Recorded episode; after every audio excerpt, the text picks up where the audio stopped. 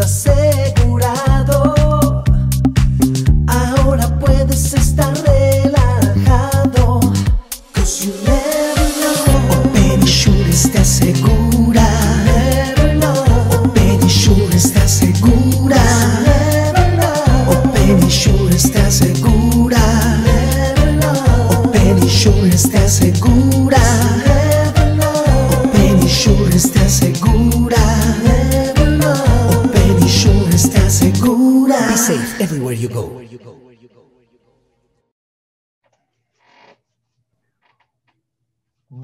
tardes, muchachos. Buenas tardes. Aquí estamos con un gran amigo que está en University of South California en el departamento de Keck Medicine.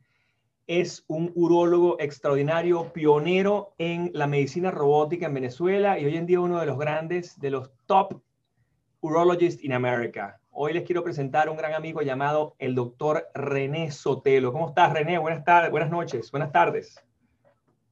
Estoy apagando el teléfono. Nada, un gusto. Estoy, sí, aquí todavía es temprano, aquí son las 5 y 40 de la tarde. Ah, bueno, buenas tardes, buenísimo. Todavía, todavía aquí es tarde. Qué gran placer, René. Yo quería mm, eh, hacer esta entrevista hoy para que nos contases un poquito de tu experiencia, de tu pasión, obviamente, por la medicina y, mm, y que, bueno, que arranques un poco contándonos tu historia para las, las personas que se conectan con nosotros y que están con nosotros hoy. Eh, nuestro programa se llama Secretos de un Corredor y en esos secretos de un corredor de seguros, eh, obviamente una de las, de las aristas fundamentales del bienestar es la salud, es todo lo que tiene que ver con la longevidad, cómo poder llegar a los 100 años eh, con buena salud, porque el corredor de seguros tiene que tener buena salud, energía para poder salir adelante. Y, este programa lo hemos diseñado, hemos hablado con neuroinmunólogos, hemos hablado con infectólogos, hemos hablado con nutri nutricionistas, nutriólogos, eh, personas que hablan de marca personal, de redes sociales, de marketing digital. Eh, hemos hablado con todas las áreas de la economía y todo lo que a, afecta a un corredor de seguros y cómo puede posicionarse en el mundo 2.0 hoy y más ahora con esta pandemia que la verdad nos afectaba a todos. Entonces, eh, un poco es se, sentir tu experiencia, cómo ha sido tu historia para estas personas que nos conocen y más o menos tu trayectoria hoy. Cuéntanos, René. Bueno, yo me gradué de, bueno, primero mi mamá es de Mérida, andina. Mi papá era de México y fue a Venezuela a trabajar en cuestiones de litografía, en cuestiones de tinta y estuvo en una pensión donde vivía y coincidía con mi mamá. Y después de tres meses trabajando ahí, le dijo a mi mamá que él se regresaba a México o se casaban. La gente le decía, ¿cómo te vas a casar con este mexicano? Los mexicanos son parranderos, seguro tiene una mujer en México. Y ella confió en él, se casó con él y bueno, mi papá tuvo ellos tuvieron cuatro hijos, somos cuatro hermanos. Y bueno, afortunadamente no tenía ninguna otra familia en México y hizo una familia y toda una vida en Venezuela y murió en Venezuela. Eh, pero por esa razón, por ser mi papá mexicano, tengo adicionalmente nacionalidad mexicana y me encantan los tacos. Y tengo una pasión, igual que por Venezuela, por México. Eh, luego de eso, bueno, eh, con mucho esfuerzo, porque mi mamá era una maestra y mi papá era un, un, trabajaba en una litografía, bueno, con mucho trabajo y honestidad y principios, levantar una familia de cuatro. Y bueno, yo estudié medicina, fue el primer hijo y el primer varón de la familia nuestra que salía médico, porque yo tenía algunas primas, y es de un tío médico, que soy de alguna forma el único hombre médico de la familia. Tengo como cinco primas mujeres médicos. Y entonces, bueno, estudié medicina. Eh, después, primero hice cirugía general Después de cirugía general hice urología y durante mi formación toda hecha en Venezuela estuve un par de veces en eh, estuve un par de veces en haciendo entrenamientos para cosas eh, específicas. Fui a ver a Brasil eh, cirugía laparoscópica cuando empezaba. Fui a Japón a ver cirugía oncológica, urológica. Este, fui a Estados Unidos a varios sitios a ver cirugía de cáncer de próstata. Fui a ver a una de las personas más importantes que más respeto académicamente, que es el doctor Catalona, estaba en esa oportunidad en San Luis. Fui al doctor a ver al doctor Escardino en Nueva York. Eh, fui a ver al doctor Guido, que hoy en día es el jefe de mi departamento aquí, lo vi fui a ver en Cleveland Clinic. Es decir, a pesar de que en Venezuela no tenía los profesores para ver esos, esas especializaciones, bueno, yo fui a buscarlos, fui a visitarlos, eh, por ejemplo, fui a Cleveland Clinic a ver al doctor Gill muchas veces durante un año y volví a Venezuela a tratar de hacer lo que había aprendido y regresaba a Estados Unidos y lo volví a hacer. Bueno, con esa inquietud eh, empecé a regresar a Venezuela a ser pionero en cirugía laparoscópica y fui a varios países, eh, sobre todo a ser pionero en cirugía de cáncer de próstata por laparoscopia. Venezuela ya un grupo hacía cirugía laparoscópica de riñón, pero nadie había hecho eh, cirugía laparoscópica para cáncer de próstata. Era algo muy complicado que empezamos a hacerla en básicamente un grupo en Brasil, un grupo en Argentina, un grupo en Chile y yo. Éramos cuatro que después nos hicimos muy amigos y trabajamos mucho en el perfeccionamiento de la técnica entre nosotros. Pero de los cuatro, yo tuve la oportunidad de ir a Cleveland Clinic a ver al doctor Gill, cuando también estaban dando los primeros pasos de cómo hacerla. De alguna forma empezamos, todos teniendo estas dificultades y compartiendo conocimiento. Pero bueno, empecé a hacerla en Venezuela, las primeras cirugías de cáncer de próstata por la paroscopia, y después empecé a viajar, fui a Colombia, eh, me ponían pacientes, yo pagaba mi ticket y me iba a Bogotá, me iba a diferentes ciudades de Colombia a hacer cirugía de cáncer de próstata, con la intención de enseñar, pero con la intención de seguir perfeccionando. Para mí tener 100 cirugías, 200 cirugías, no era suficiente. Yo sabía que, a ver, y en la medida que yo enseñaba, yo seguía aprendiendo. Y así fui a operar a Ecuador, a Brasil, a Colombia, a Curazao. Fui muchas veces a Curazao y monté el programa de cirugía laparoscópica en Curazao. Eh, y de esa forma aprendí. Luego, en la medida que iba aprendiendo, también empezamos a recibir médicos en Venezuela para entrenarse conmigo en cirugía laparoscópica. Y empezamos a publicar nuestras propias técnicas. Yo después ya regresaba a Cleveland Clinic con una visión distinta. Yo decía, bueno, yo hago esto de esta forma, a mí se me ocurrió esto, o yo hice esto que ustedes no han hecho todavía. Y en ese momento, por supuesto, les llamé la atención y dijeron, wow, o sea, aquí hay algo más. Y empezamos a hacer una gran amistad, donde ya había un intercambio académico, donde ya yo viajaba y básicamente sentaba con ellos a discutir, a hacer brainstorm de qué, cómo podíamos hacerlo mejor y qué deberíamos hacer. Empezamos a publicar en conjunto, eh, con el respaldo de ellos, empezamos a hacer cosas por primera vez en Venezuela. Ellos estaban haciéndola de una forma, nosotros la hacíamos de otra y eso nos llevó a publicar. Y en la medida que empezamos a publicar, nos, nos dio el prestigio internacional de que éramos hechos en Venezuela y que estábamos describiendo técnicas. Y empezamos a recibir más gente que nos empezaba a visitar cada vez que íbamos a un congreso americano nos ganábamos un premio, la gente decía, wow, poníamos a Venezuela en el mapa de la urología mundial y la gente venía a Venezuela a entrenarse. Recibimos gente de Suiza, gente de, Estados Unidos vino a verse con nosotros, gente, por supuesto, de toda Latinoamérica, Brasil, México, Colombia, em, Curazao, Ecuador, Perú. Y tengo muchísimos, más de 60, 70 médicos formados antes de haberme venido a Estados Unidos, formados en toda Latinoamérica que se entrenaron con nosotros en Venezuela, cuando evidentemente éramos el país con más experiencia en Latinoamérica, en cirugía laparoscópica y después en cirugía robótica. Yo fui a Brasil a hacer las primeras cirugías por robot. Imagínate que Venezuela vaya a enseñarle a los brasileros algo, cuando ellos, evidentemente, por tecnología y por todo, eran los más grandes del mundo. Y yo fui a Brasil por primera vez hacer las dos cirugías más importantes de los dos hospitales más grandes, el Albert Einstein y el Ciro Libanés.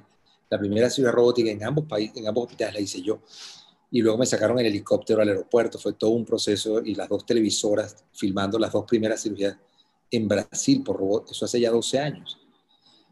Luego de eso, eh, hace seis años me invitan a Nueva York a, una, a un almuerzo en casa de un doctor que se llama el doctor Arthur Smith, que es un doctor fundador de una de las sociedades más importantes de, de urología, que se llama la Sociedad de Endourología, que es la cirugía endoscópica.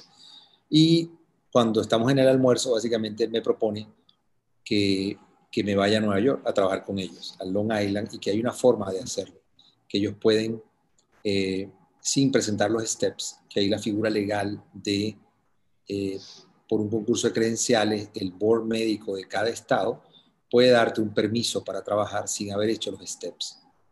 Yo le dije, eso está como me parecía rarísimo que eso se pudiera hacer. Primera vez en la vida que lo escuchaba, yo jamás escuché que había una forma de entrar a través de Estados Unidos sin hacer los steps, los famosos boards. Bueno, me regresé a Venezuela. Eh, bueno, me dijo, me hizo ofertas salariales. Y bueno, yo dije, bueno, me voy a Venezuela inquieto, pero me voy a Venezuela de regreso.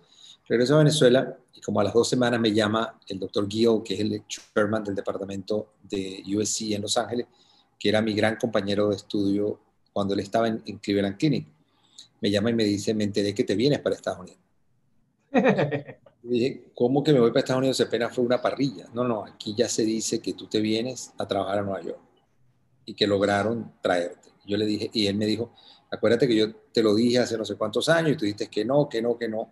Quiero que sepas que si tú quieres venirte, nosotros queremos ser una de tus opciones. Y si no, yo igualmente te voy a dar cartas de recomendación, igualmente voy a ayudarte si ya te quieres venir, a venirte. Y entonces me dijo, dinos cuánto te están ofreciendo, que yo, nosotros vamos a pelear. Y yo le dije, bueno, me están ofreciendo tanto. Y él me dijo, bueno, eso es una oferta muy buena. Déjame hablar con el presidente de la universidad a ver cuánto podemos ofrecer nosotros. Y a las 3, 4 días me llamó y me dijo, nosotros vamos a equiparar eso, vamos a subir esa oferta le vamos a dar más la universidad de tus hijos, pagada por USC, en, la universidad o en las universidades donde USC tiene acreditación. Te vamos a pagar la mudanza, te vamos a pagar el alquiler de la casa por no sé cuántos años, te damos una garantía de contrato por tantos años. O sea, una cosa que era imposible decirle que no. La única condición era que todos mis credenciales tenían que entrar al Board Médico de California y que el Board tenía que aprobarlo. Por supuesto, ellos no iban a tramitarme una visa de actividad de habilidades extraordinarias si no tenía una licencia, un permiso médico de habilidades extraordinarias. Porque sin el permiso yo no le servía, pues no podía operar aquí. Entonces primero se tardó un año en hacer esta revisión. Esto, el Board Médico de California se reúne una vez al año, una vez, dos veces al año, algo así, y revisan básicamente eh, las solicitudes, donde cada universidad del estado de California solicita, yo quiero traer a este médico porque tiene estas habilidades que no las hay o son muy escasas en el estado de California. Y tienen que sustentar por qué. Entonces, bueno, básicamente ellos argumentaron que yo tenía probablemente la experiencia más grande en el mundo en la cirugía benigna de próstata con robot, que la técnica la describimos nosotros, que tenía la mayor experiencia en reparación de fístulas porque la técnica la describimos nosotros, y que tenía la mayor experiencia en cirugía endoscópica para cáncer de pene porque la técnica la describimos nosotros. Entonces, en base a eso, había algunos argumentos, después había que demostrar que yo, había, yo he operado en veintitantos países, perfecto, denos los nombres de los hospitales, que yo tengo licencia médica en México, que yo tengo licencia médica, entonces ellos empezaron durante un año. toda esa información validada. Durante un año ellos verificaron, validaron esa información. Luego, una vez que la validaron, se reúnen todos los decanos de Facultad de Medicina, incluyendo UCLA, USC, la Universidad de San Francisco, Irvine, Stanford, todas las universidades de California y discuten. El decano presenta lo que él quiere y luego él se retira y los demás decanos dicen, bueno, es verdad, este, él está pidiendo algo o yo tengo cinco como él, eso no es nada excepcional. Eh, la realidad es que, bueno, ellos lo aprobaron, yo fui el primer sorprendido, eh, porque yo dije, bueno, esto es extremadamente difícil, ¿cómo que no van a tener alguien que haga estas cosas? Bueno, la realidad es que lo aprobaron. Eh, yo estaba absolutamente confundido porque primero no sabía la dimensión de lo que esto significaba. Yo había venido a Estados Unidos a dar conferencias, había venido a Estados Unidos a verlos operar, pero jamás había participado en una cirugía porque yo no podía entrar a, participar en la cirugía. Si bien he participado en cirugía y he realizado cirugía en bueno, cantidad de países alrededor del mundo, pero nunca en Estados Unidos.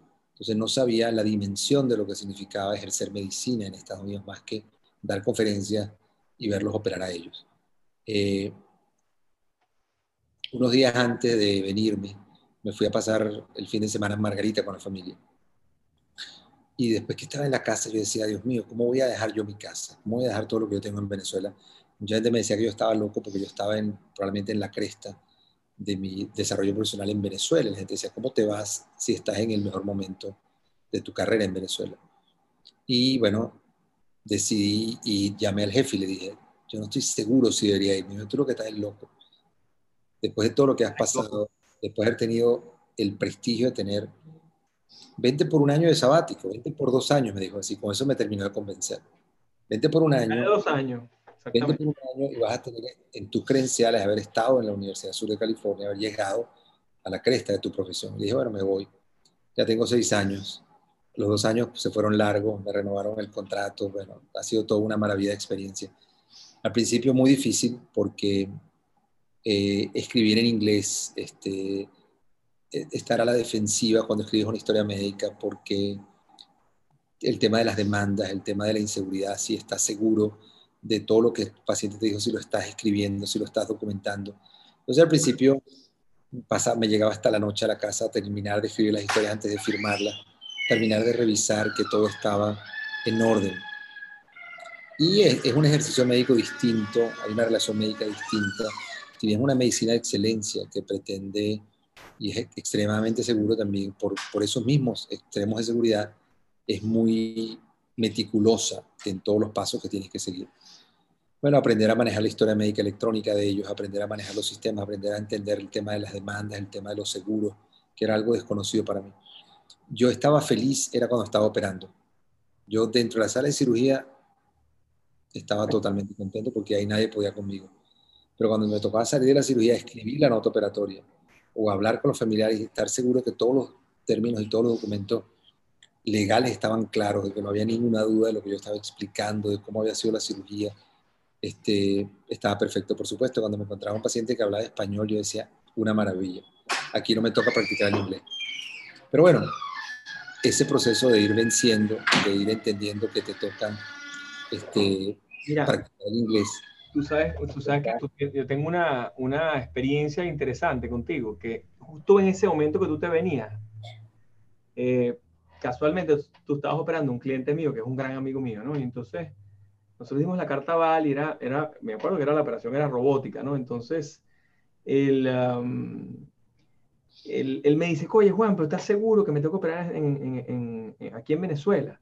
Porque bueno, uno tiene la visión de que, bueno, si te operas en los Estados Unidos vas a tener mejor desempeño y tal. Y yo digo, mira, lo mejor que puedes hacer es hablar con un señor que yo conozco, bueno, por casualidad de la vida, porque mi papá se había atendido con él, que se llama el doctor Soloway. Y él está en el Jackson Memorial, no sé si todavía sigue allí, pero bueno, si está, ya están a nivel directivo porque está retirado. Ah, Ajá, entonces él llama a Soloway, bueno, yo le hice la cita, le puse el nombre del señor, tal y que Llamó, y cuando él se presentó ahí a hacer la cita, porque por un momento que esa época te podías ir para Miami el fin de semana y volvía, solo él le dice, mira, si tú te vas a operar con un doctor, tú, tú estás pensando venir a los Estados Unidos, ¿cómo vas a hacer eso si tú estás con el mejor médico de la cirugía en tu país? Olvídate de eso. Y le dije, chamo, Jorge, devuélvete para Venezuela porque tienes que operarte es en Venezuela. y eso, eso lo decía el doctor solo y de ti. Hicimos muchas amistades, muchas relaciones en el mundo entero. Y, él nunca, imagínate el humilde del señor, que él nunca había hecho, por, él nunca hizo robótica, él siempre operaba abierto, ¿no? Él nunca hizo robótica, no, no nunca llegó, que tenía mucha edad y, y entrar en ese mundo no era hay Varias cosas, hay varias cosas que yo le digo a la gente que es importante, que tiene que ver un poco con, con la visión gerencial, que es que siempre abrir puertas. Yo siempre en la vida, cuando invitamos muchos médicos americanos a Venezuela, a dar conferencias, desarrollé tremendas amistades. Todos estos médicos que yo invitaba a Venezuela, los llevábamos a Canaima, daban conferencias, nunca con ninguna intención, pero a la gente les encantaba ir a Venezuela, les encantaba ir a Latinoamérica, porque nosotros no es que llegaba un médico al aeropuerto, tome un taxi y lo veo al día siguiente, no, no, nosotros íbamos a buscar al aeropuerto. A veces el tipo decía, déjeme tranquilo que esta noche quiero cenar. Nosotros lo, lo, las atenciones no acababan eh, con estos invitados, pero no era solo por las atenciones nosotros era la oportunidad de poder preguntarles a ellos, era la oportunidad de tener un profesor y, realmente conocerlo en profundidad. Cuando tú después leías un artículo del doctor Catalona y sabías que era un hombre absolutamente sólido, tú disfrutabas leyendo lo que el tipo escribía porque sabías quién era. Bueno, producto de todas estas relaciones, cuando después yo iba a un, hospital, a un país y coincidíamos operando ambos, fuimos desarrollando una amistad increíble. El día que yo necesité pedir cartas de recomendación, mira, ahí yo, a mí me sobraban las posibilidades de cartas de cinco estrellas, de qué cartas usar para someterlas al borde de California. Tenía cartas del doctor Studer, quien describió las nuevas vejigas para cáncer de vejiga, del doctor Catalón. tenía cartas de los mejores de la urología del mundo que los habíamos conocido a través de Venezuela. Entonces, es invitar a que cultiven este tipo de relaciones, no necesariamente con ningún interés, pero cultiven la amistad, cultiven esta solidaridad, que eso a la larga genera estos vínculos académicos, que en un momento dado son referencia de tu trabajo y de tu, de tu honestidad en el trabajo. Y fue así, yo jamás trabajé pensando que algún día me iba a venir a Estados Unidos. Este, lo hice simplemente porque tenía la disciplina de recolectar data médica, tenía la disciplina de que quería poner a Venezuela en el mapa de la urología mundial. Y lo hicimos, lo hicimos con la curiosidad de investigar y recolectar data y desarrollamos excelentes relaciones y mandamos muchos médicos a entrenarse en estos centros donde abrimos estas puertas teníamos una fundación en Venezuela que yo creí que se llamaba la Fundación Cauro, y no solo traíamos médicos a Venezuela a dar conferencias, sino mandábamos médicos a estos centros financiados por la Fundación Cauro para entrenarse. Porque pensábamos que mientras dábamos la oportunidad a gente que se entrenara, esto podía ayudar también en el tema de la difusión del conocimiento científico. Entonces, bueno, yo siempre he creído que hay que hacer el bien y no mirar a quién, que en el camino todos vamos ascendiendo, pero de descenso los vamos a encontrar, que hay que respetar a, todos los seres humanos a, todos los niveles, este, no tener distinciones ni políticas, ni, religiosas, ni de ninguna distinción. Todos los seres humanos son seres humanos y son pacientes. Este, yo veo pacientes de cualquier tipo de religión, de diversidad, de cualquier país, de cualquier política, este, y eso es muy importante. Uno debe respetar al paciente como ser humano, respetar su dignidad y su privacidad, este, y estar con él, eh, que, es una relación, y es lo muy importante para mí, que es el acompañamiento del paciente. No solamente operar al paciente, esto es una relación que se genera para toda la vida. Es un paciente que va a vivir muchos años y tú tienes que estar ahí para él. Y el paciente tiene que saber, y es una de las cosas que yo soy muy enfático, que no es simplemente operarlo, es estar ahí para cuando te necesita. Y cuando yo voy a Venezuela y veo pacientes de 10 años, 15 años de operado, esa es la mayor satisfacción, que estás viendo gente que operaste hace 15 años, 18 años. Están sólidos. Y, una, una, una, de las cosas que me gustó en tu visión, que tú lo colocas allí, porque Em, cuando nosotros hacemos este programa de Secretos un Corredor, lo que queremos es transferir el conocimiento, tratar de entregar conocimiento para que los corredores que vienen en el futuro, todos estos jóvenes que vienen ahora a incorporarse, eh, tengan herramientas para poder salir adelante. Por eso, por eso es este programa realmente. Y veo que en tu, en tu vision board, en tu visión, en, tu currículum y en la página web de Keck Medicine pone que tu visión es transferir el conocimiento a los pacientes para que puedan tener mejor vida, para que puedan tener larga vida eh, utilizando mejores prácticas médicas, utilizando mejores prácticas para su salud, utilizando las mejores, uh, la, mejor, el mejor cuidado para los pacientes. Y eso es más o menos lo que tú has venido aplicando, porque tus operaciones son mínimamente invasivas, tus operaciones son, eh, eh, cada vez que ibas a estos países nuevos y cada vez que hacías una de estas operaciones en Venezuela era minimum, minimum uh, ¿cómo se llama? ah, minimum invasive eh, de invasión mínima, mínimamente invasiva. Y, y, eso lo que redunda es en calidad de vida para el paciente. Y bueno, de repente es un poco más costoso y a veces los seguros se ponen un poquito quisquillosos y, y se ponen a pelear un poco en los costos, pero al final, si estás vendiendo bienestar, si tú como compañía aseguradora, bien sea una compañía internacional o nacional, si estás vendiendo bienestar, tú quieres que tu cliente, yo creo que prevenir es mejor que curar, y, y, con la mínima invasión hay mínimos riesgos de todo tipo, pues entre anestesia, en... Bueno, esa, esa, etapa la pasamos, esa etapa fue dura, fue difícil de convencer a las aseguros de que por pagar un robot, sí es una cirugía, pero al final no es un tema estético.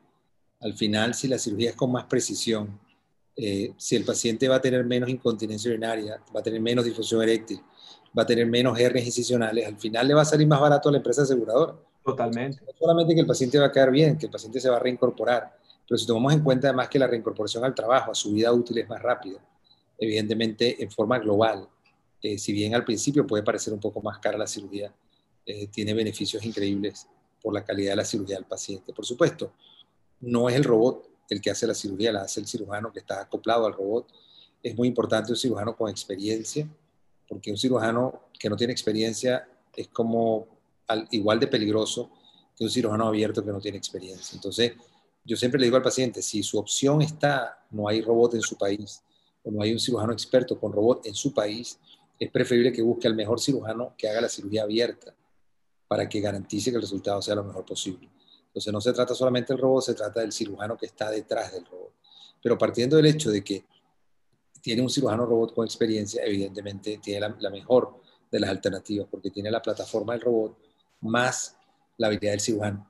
Y lo nuevo de la plataforma del robot no es solamente que tenemos pequeñas heridas, sino que la plataforma del robot permite hoy en día fusionar imágenes, permite...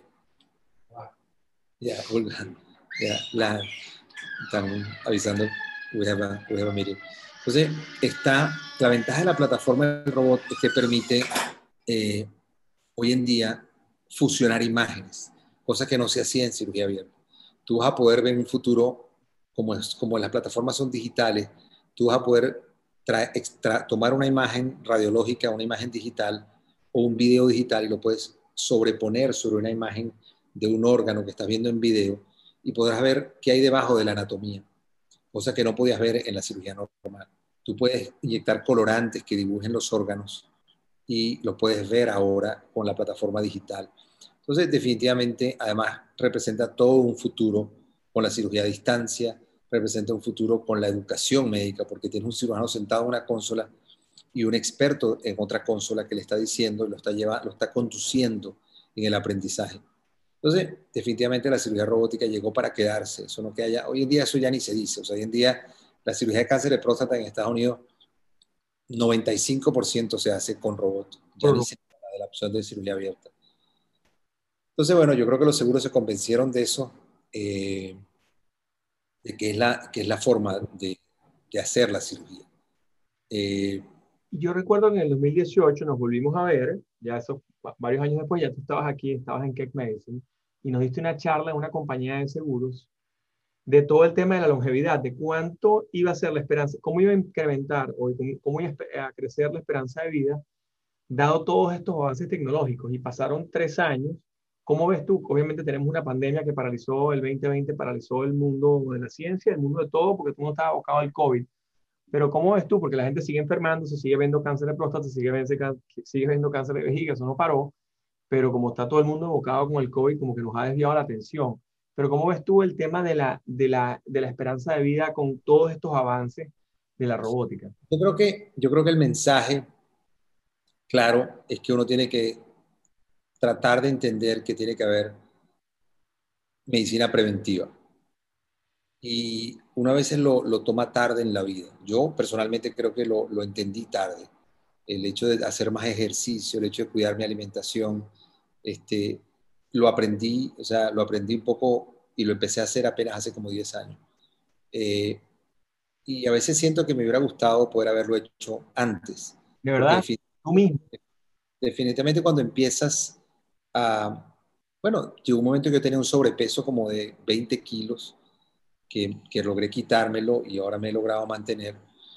Este, y tengo ya más o menos más de 10 años en este peso estable, pero implica que ha habido más conciencia de lo que estoy comiendo, más, más ejercicio, y es porque definitivamente entendí, que trato de, analizar lo que voy a comer, si realmente tengo hambre o lo estoy comiendo por ansiedad, qué es lo que estoy comiendo y cuáles son las consecuencias de lo que estoy comiendo. Eh, definitivamente hay que entender que el cuerpo es una máquina y nadie lo sabe hasta que se daña y nadie se entera lo frágil que es el cuerpo humano hasta que falla. Uno se siente joven, uno se siente invencible hasta que el cuerpo empieza a pasar factura. Y cuando uno empieza a ver el ser humano y empieza a ver lo frágil que es el ser humano, porque cuando uno ve la vida día a día y cómo la vida se pierde día a día, uno empieza a valorar lo importante que es no fumar. Yo personalmente no bebo, veo, no es que no beba, bebo, puedo beber ocasionalmente en una fiesta, pero no lo hago de hábito le tengo miedo al alcohol, le tengo miedo a ese vicio porque vi médicos increíbles perdidos en el alcohol. Y, creo que no hay cosa más para mí peligrosa que un médico que entre en el, en el alcoholismo o en los vicios. Y es una de las etapas por, por, porque de alguna forma es un, un reflejo o alguna forma de, de, liberar alguna de las ansiedades o las angustias, pero yo creo que trato de evitarlo. Creo que es tremendamente desagradable. Yo recuerdo médicos que pudieron haber llegado con alcohol a una sala de cirugía o con alcohol en un accidente de tránsito. Y creo que eso es una cosa que no debe suceder. Y la gente, no solo que afecta a tus habilidades como cirujano, que empiezas a temblar, que, es algo que tienes que tener mucho cuidado, porque tienes una responsabilidad como cirujano. Pero yo creo que hay que prevenir las enfermedades. Hay los cánceres que se pueden prevenir, que se pueden diagnosticar precozmente. Los que no podemos prevenir hay que diagnosticarlos precozmente. Hay que hacerse sus colonoscopias periódicamente. Hay que encontrar un cáncer de colon cuando sea pequeño, que sea resecable no cuando estés con el intestino obstruido con metástasis hepática. Hay que encontrar un cáncer de pulmón cuando sea resecable. Entonces, si usted es un fumador, lo ideal es que no fuese, pero si usted es un fumador que es un fumador intenso por muchos años, tiene que hacerse una tomografía de tórax, un CT scan de tórax. Todos los años. Porque si usted tiene un cáncer, hay que encontrarlo cuando sea curable. Si usted salta un año, el cáncer puede ya no ser curable. Con eso le quiero decir, evidentemente, el cáncer de pulmón es tan agresivo que no se puede saltar un año, porque hay que encontrarlo para poder curarlo. Entonces, el mensaje es, trate de educar a sus hijos. Por supuesto, no es fácil, los hijos son cada uno un mundo, pero en el ejemplo pueden ver lo mejor. Cuando ven que sus padres no fuman, cuando ven que sus padres van al médico, cuando ven que sus padres igualmente actúan honestamente y se crean esos hábitos, cuando ven el padre el hábito deportivo, cuando ven el padre tratar de hacer actividades al aire libre, tratar de fomentar que haya actividades eh, de ejercicio. No estoy hablando de, por supuesto, hay quienes logran y pasan de un extremo a otro, eso es genial, pero me refiero por lo menos a tener cierta actividad diaria, caminar media hora, 40 minutos, es tratar de no estar sedentario. Yo he estado ahora últimamente levantando pesas, no con la intención de hacer una masa muscular, sino con la intención de no perder masa muscular ni perder masa muscular. Porque yo sé lo que viene, entonces estoy simplemente tratando de hacer, este, de tener una vida sana. Y te digo, ojalá y lo hubiese hecho 10 años atrás. Mucha gente dice que me veo mejor ahora que antes. Bueno, probablemente es parte, pero lo que yo sí me siento definitivamente, me siento más sano ahora que hace 10 años.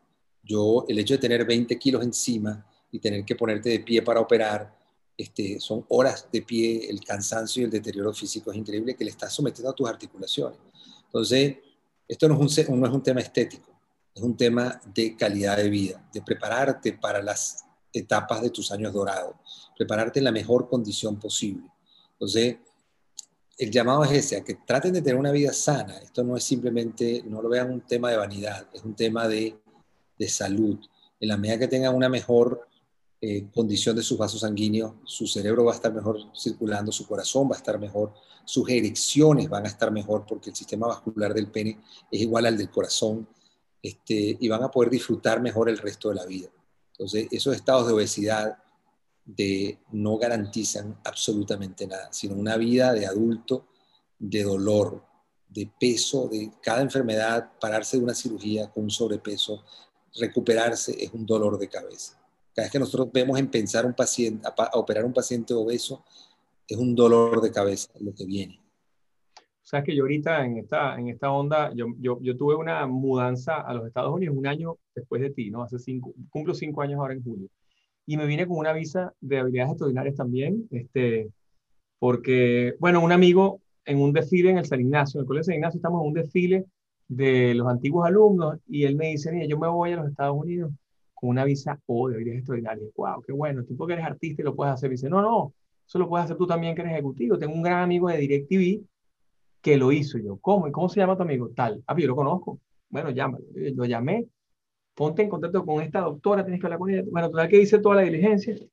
Y, y eh, eso fue en 2015, diciembre, enero, febrero, marzo, viajé para acá. Y total que en julio me traje a la familia.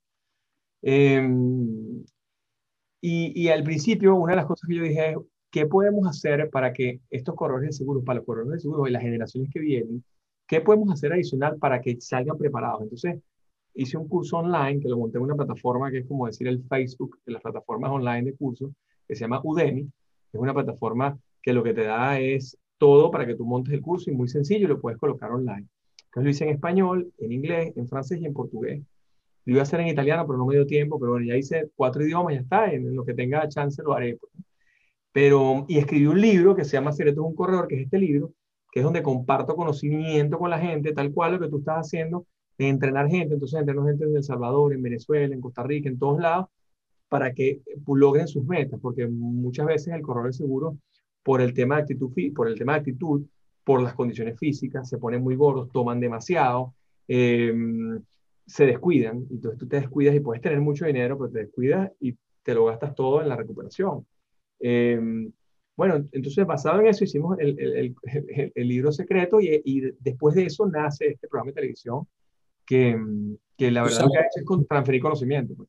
Tú sabes que eh, yo creo que el mejor secreto de un corredor, o sea, lo que un corredor de seguros debe hacer es actualizarse en medicina todo el tiempo. En la medida que un corredor de seguros sepa de medicina y pueda darle una recomendación adecuada a su asegurado es la clave, porque ese, ese asegurado se lo va a agradecer de por vida. Ese asegurado va a tener el acompañamiento de un corredor que no simplemente le vende una póliza. Porque la gente se ve, te digo, yo lo veo. Yo lo veo cuando los pacientes se quejan de que el, seguro, el asegurador, el asegurador le vendió una póliza, pero no está pendiente de él. O, y el asegurador a veces no tiene la visión de que esto no es una póliza, que es una póliza por muchos años, por mucha familia y que vienen muchas generaciones detrás de esa persona. No es el que vendió un carro, es el que va a venderte dos carros, tres carros. No es el que vio un paciente, es el que yo veo hijos de pacientes que operé y después los opero a los hijos. Entonces, hay que entender que son relaciones a largo plazo, que hay que actualizarse en medicina, que hay que entender, este, no, no necesariamente, evidentemente, los centros más costo efectivos para los procedimientos, pero donde están los centros de excelencia, y la gente que le garantice, que les puedan orientar a su asegurado cuál es el mejor sitio a ir. Ningún sitio es bueno en todo. Yo a veces le digo a un paciente, usted tiene un cáncer de tal cosa, mira, el, tal hospital en Estados Unidos hay un cirujano italiano que trajeron de Italia porque es experto en cirugía de tal con robot. Usted tiene un cáncer de tiroide. Hay un cirujano que trajeron de Corea, que está en tal hospital. Se lo trajeron porque en Corea, en Seúl, yo lo vi, yo lo vi cuando le estaba operando. Tiene más, tenía más de 600 cirugías de cáncer de tiroide. Entonces, es saber, y no es necesariamente por el nombre. Tú puedes tener hospitales con grandes nombres en Estados Unidos, en cualquier lado del mundo, y no necesariamente todos los médicos que están ahí son buenos generalmente tratan de que sean buenos, pero no todos son buenos, no todos tienen la gran habilidad quirúrgica por estar en ese centro. Entonces, investigar y asesorar adecuadamente y, su asegurado lo va a agradecer de por vida, porque él toma el tiempo de investigar y darle un asesoramiento y un acompañamiento adecuado al cliente. Yo creo que ese es el secreto del éxito en cualquier cosa en la vida, que es tener la honestidad, el acompañamiento y que se sienta una relación franca. Yo recuerdo cuando vendían, vendían los, visitadores médicos a vendernos instrumentos a las salas de cirugía. Y en esa época entraban los vendedores a la sala de cirugía. Tú veías la diferencia entre el vendedor que lo que estaba pendiente era venderte y el tipo que estaba en la sala de cirugía que estaba pendiente hasta de apagar la luz, mover la mesa, traer tal cosa, arrimar esto, que estaba pendiente de ayudarte. Se generaban relaciones a tal grado que era un gusto, era un gusto comprarle a esas personas. Y aún lo recuerdo el representante de tal marca comercial, era un gusto que el tipo entrara a la sala de cirugía.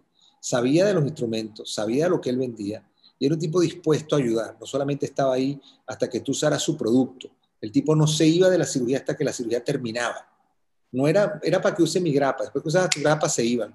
Lo que querían era que tú vieras y venderte. No. El que se quedaba ahí hasta el final, el que estaba pendiente de la cirugía, el que estaba pendiente de acompañarte y que aprenderas el proceso completo, esa es la persona que tú ibas a llamar para la próxima vez. Entonces, la gente, el cliente, el asegurado, el médico, el paciente reconoce una relación honesta, una relación sólida y permanente y de acompañamiento. Eso hace la diferencia en la vida. Totalmente. O sea, es que cuando dices el tema de mantenerse al día, que hoy en día nos ha afectado más porque la gente vio la muerte muy cerca y la sigue viendo. Hoy en día en Venezuela, cada rato me llaman, se murió el papá del amigo mío, se murió el papá del otro, se murió el tío del otro. Eh, personas mayores, pero también personas jóvenes. Esta semana murió un amigo, un gran amigo de 56 años, que, que la verdad que no estaba dentro de la curva, pero, pero cayó con, este, con esta pandemia. Y, y en una de las reuniones que tuvimos, hablamos con un neuro, una neuroinmunóloga, neuroinmuno, sí, con neuroinmunóloga.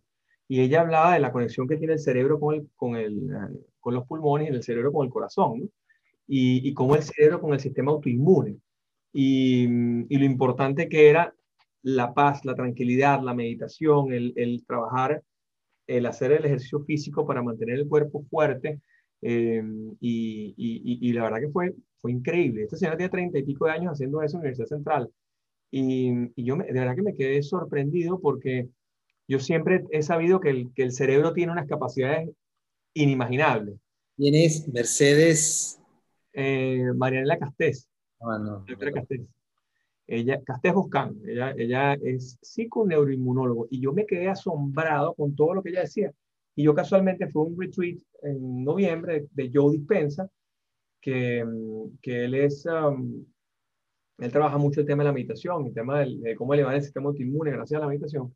y estuvo una semana allí y bueno, parte de las cosas que él menciona allí, pues ella lo, lo reafirmaba desde el punto de vista científico, porque él como que aporta su, él apoya su conocimiento con el tema científico y en ese evento él trajo una información del US, eh, USC, una división de la parte de neurología del USC, estuvo midiendo y monitoreando los cerebros de las personas y cómo mejoraba eh, a medida que iba pasando los días del retreat.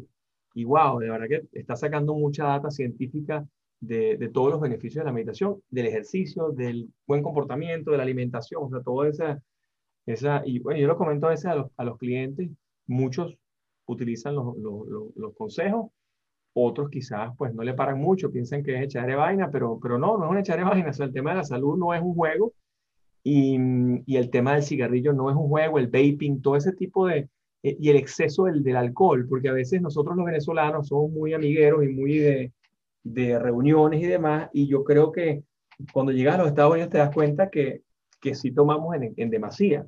Este, ahora, ahora que uno vive acá, yo que vivo acá hace cinco años, bueno, vas a los sitios y tomas dos tragos, pero si no hubiese la limitación de la manejada, probablemente tomaras 14. Entonces, sí, sí, yo creo que hay que hacer un parado y eso, lo que tú dices, al aire libre, utilizar el tenis, correr, whatever, lo que sea. Eh, yo estaba en un evento de Tony Robbins hace dos semanas y Tony Robbins decía, brother, no es que te mates haciendo ejercicio, no tienes que correr tres, seis maratones. Yo llevo 22 maratones de los 17 años. Yo corro todos los años, tengo 15 maratones de Nueva York, dos de Chicago, dos de Berlín, dos de Miami. Eh, ¿Qué más? Hay varios. Caracas, tres veces. Y, pero lo hacía porque mi papá me lo enseñó de carajito, a los 17, y corrí el primer maratón de Nueva York. Pero, pero bueno, tengo incrustado el, el, tema. Pero él dice, no, es que tienes que correr maratones, tú con hacer, no sé, 45 minutos de ejercicio diario, caminas 5 minutos lento, después 30 minutos rápido y 5 minutos al final. Ya está, that's it. Es mover el cuerpo, es salir al aire libre, es, es, mover las articulaciones para que te sientas bien, para que el, el cuerpo se, se resetee. Y, y, la gente a veces piensa, no, es que caminar es un fastidio, ¿para qué voy a hacer eso? No sirve para nada. No, sí sirve. Es que hasta la misma caminata sirve. Caminar el perro es, es un tremendo ejercicio y es un hábito que te creas que si el hábito lo haces todos los días, pues vas a tener una vida mucho más sana y vas a tener longevidad, que es lo que queremos al final. ¿no? El sexo es un ejercicio. También, claro, importantísimo. Como urologo. Y es una alegría, y es una alegría. Es una gran ¿Sabes? alegría. Una cosa que se está investigando mucho es el sueño. Ok, correcto. Tremendamente importante dormir. Este, se ha descrito incluso para perder peso, tienes que dormir, para que el cuerpo pueda eh, resetearse, volver a... Entonces, nada, es importante descansar, es importante de, de todo un poco. Y tú sigues el programa de entrenamiento a los médicos en distintas partes del mundo y ahora aquí en Estados Unidos también. Sí, sí. Bueno, amigo, ha sido un placer. No vale, grandísimo. Muchísimas gracias por todos tus consejos. Muchísimas, este, este programa va a estar, lo vamos a sacar eh, en el momento preciso para que la gente no se le olvide los secretos que nos has dado y, bueno, y todo el, el conocimiento que nos has transmitido. Sigue así, gracias desde la diáspora, eh, construyendo una Venezuela. La Venezuela la podemos construir donde quiera que estemos. Y tú estás construyendo Venezuela desde afuera. Sí, señor. Mándame copia del programa para Ana, nosotros grabar unos pedacitos y, y dar la opción de que va a salir. ¿De acuerdo? Muchísimas gracias. Gracias, René. Un gran abrazo. Chao, Ana, gracias. Si te vas de viaje, tu tranquilidad es lo más importante. Si estás asegurado, ahora puedes estar relajado. Cause you never know. Open Insurance te asegura.